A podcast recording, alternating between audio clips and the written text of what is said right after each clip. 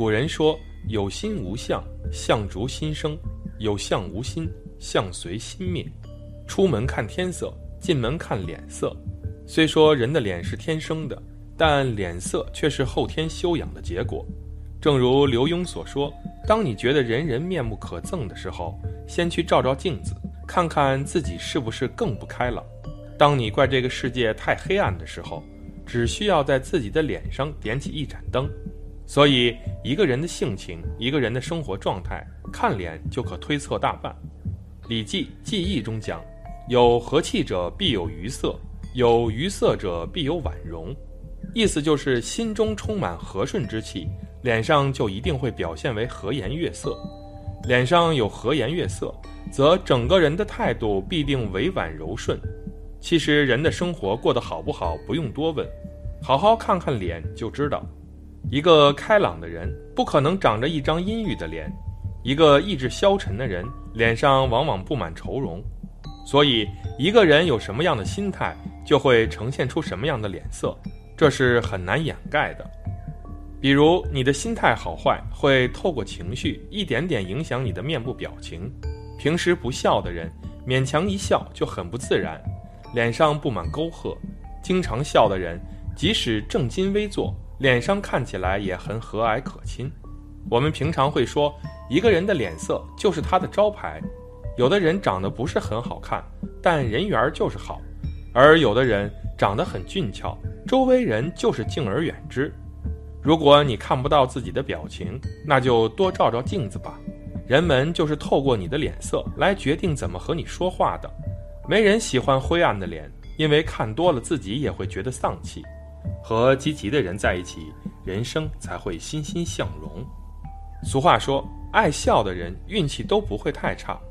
比如这家早餐店的老板，大家都叫他李叔。这家店的生意一直不错，总能看到店里排着长队，而旁边的早餐店却冷冷清清。原来李叔家的早餐除了品质好之外，服务态度更受大家喜欢。顾客来买早餐，他总是笑脸相迎，和和气气地向顾客问好，还会默默地记下熟客的喜好，和顾客打成一片。都知道卖早餐的人需要起早贪黑，一天下来，人的精神往往疲惫不堪，所以李叔还能保持张笑脸，实属难得。对比旁边的早餐店，店员总爱板着个脸，好像别人欠了他钱，谁看了也不愿意走进去。这样一来，隔壁的早餐店输在了一个微笑上。是啊，如果说眼睛是心灵的窗户，那微笑则是个人形象的名片。温馨的名片递出之后，别人会感受到那份真心诚意和平易近人。而一个人如果脸上眉头紧锁，神情严肃，难免给人一种难以靠近的印象。一个简单的微笑，不仅让自己快乐，也能温暖别人。心里充满阳光的人，面容看起来往往和善温厚，无论是做生意还是为人处事，都更受人们喜欢。人生的路自然也会越走越宽。其实人生不过三万天，何人不怀喜与忧？人生在世，谁人没有烦恼忧愁？哪个没经历过挫折与不顺呢？会生活的高手。从来都是自信满满，心情愉悦，脸上常挂着一抹暖暖的微笑。他们并不是生活上万事皆如意，而是他们明白，击败苦难的永远不会是沮丧，乐观与微笑才是。即便无法掌握命运的旦夕祸福，至少脸上的微笑是自己可以决定的。心中充满阳光，才不会惧怕前路黑暗。要抓住一切可以微笑的机会，在苦中也要作乐。做一个开朗的人，做一个温暖的人，做一个向上的人，做一个充满正能量的人。有人还说，善恶美丑皆长于脸，《罪福报应经》中说，为人端正，颜色洁白，辉容第一。一个人内心的好坏是会流露在外，映于脸上的。为人处事一身正气、坦坦荡荡的人，大多棱角分明，给人亲切之感。心术不正的人，面貌往往刻薄，眼神往往凌厉，拒人千里之外。有人说，心里有佛，相貌不知不觉就变成佛像；同样的，心有恶意，眼神就开始飘忽不定，面貌逐渐变得狰狞。还有人说，这是个看脸的时代，看脸不单单是看人的貌美或貌丑，更是看这个人的品性。在看电视剧的时候，通常看面相就可以辨别出正反派。有些人眼神凶狠，平日里很可能喜欢咄咄逼人，占尽别人便宜；有些人一脸横肉，通常喜欢发怒，把气撒在别人身上。人的善恶美丑都是经过岁月的雕刻，表现在了脸上。而人的第一直觉往往很准，因为人的面相会暴露出一个人内心最真实的想法。有这么一句话：“心善而貌美。”一个人的善恶会由内而外的在脸上展现出来。正直、善良、有爱心的人，往往从内而外散发出一种光芒，有亲和力，与之交往如沐春风。而自私、狡猾、爱算计的人，相貌往往不耐看，即使有着姣好容貌，稍多接触便会发现只是徒有其表，惹人反感。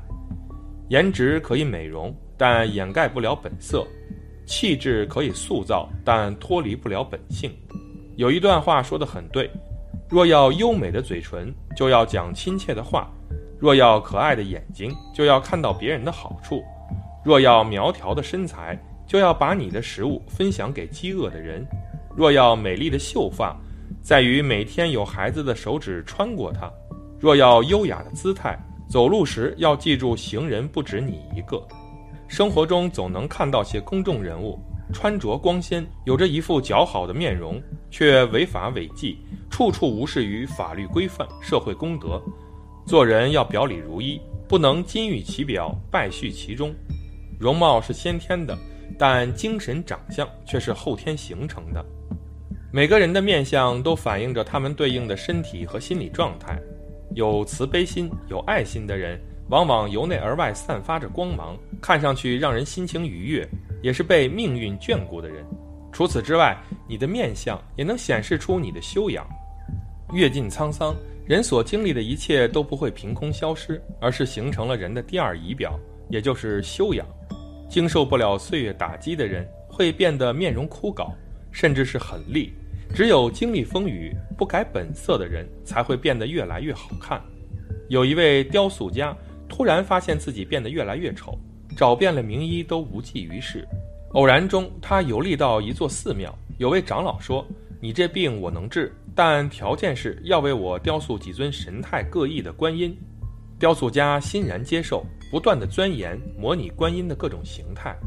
半年后，当雕塑家交完差，发现自己突然变得端庄，他这才醒悟自己变丑的缘由，是因为雕塑了大量丑陋的夜叉。脸虽然是天生的，但我们可以在此基础上做加减乘除。如果你想要变得面善，那就心存善念，并身体力行；如果你想换得一脸凶相，只需要做一个蛮横无理的人，做一个阴晴不定的人。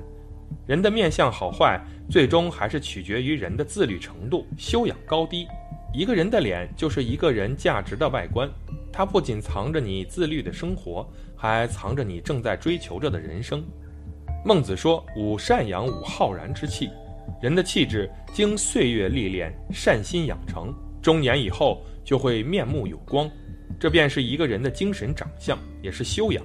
三十岁之前，长相是父母给的；三十岁之后，是自己修的。精神长相不好，就只能怪自己了。而人们常说。想知道一个瓜的好坏苦甜，要看它的形状和色泽；想知道一匹马的力气大小是良骑还是奴才，要看它的神态与气息。当然，人也是如此。佛家说相由心生，然而读书可以影响容颜气质，也可以改变人生的轨迹。古人说：“三日不读书，照镜则面目可憎，对人则语言无味。”读书很大程度影响了脸上的气质和个人的谈吐。作家三毛也说过：“读书多了，容颜自然改变。许多时候，自己可能以为许多看过的书籍都成过眼烟云，不复记忆，其实他们仍潜在气质里，在谈吐上，在无涯的胸襟里。当然，也可能显露在生活和文字中。腹有诗书气自华，也是这个意思。”听过一些人高谈阔论，一直不知道读书有什么用。我从来不读书，不照样开跑车吗？我厂子里现在三百多号人，随便一个人的工资都比很多书生高。这部分人尤爱炫富，腰有十文钱必振衣作响，与人见面必谈自家的车房，唯恐别人不知道自己有钱。同样是这批人，酷爱谈论明星逸闻，谁与谁情变，津津乐道，谁另结新欢，如数家珍。他们在谈论明星们的译文时，口沫横飞，脸上的神情、眼里都透露着艳羡之意。梁实秋先生说：“读书不读书，过的是两种人生。读书能让一个人拥有海纳百川的气度，优雅美丽的风骨。爱读书的人不会只从有没有用这样功利且肤浅的角度去看待一件事情。生活的美、为人的善，以及诗和远方，都是值得向往的。”读书的人脸上有着书香的气质，心灵是充盈的，精神是富足的，知识的丰富让他们感知到更丰富的世界，格局的博大让他们对生命的壮观有更深的体悟。当炫富者发出读书无用论时，他们不会做无谓的争辩，一是因为并不羡慕那样的生活，二是因为看得越多，读得越多，就越明白自己的无知。越懂得保持一种谦逊的态度去为人处事。曾国藩在家训中曾写道：“人之气质由于天生，很难改变；唯读书则可以改变其气质。徒有其表，难成气质；唯有内外兼修，才会更美。岁月雕妆容，有书气质佳。修心内自秀，何惧是年华？皮囊再美，也砥砺不过时光。”唯有在脸上的微笑、书香的气质、善良的内心下孕育出的精神长相，才会经历岁月的磨洗而越发蓬勃与丰盈。万事万物皆有因果，所谓善因善果，恶因恶果。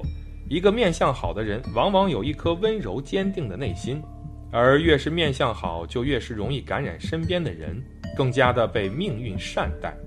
本期的视频就到这里，感谢大家的观看。如果您喜欢这个视频，记得点击订阅。我们下期再见。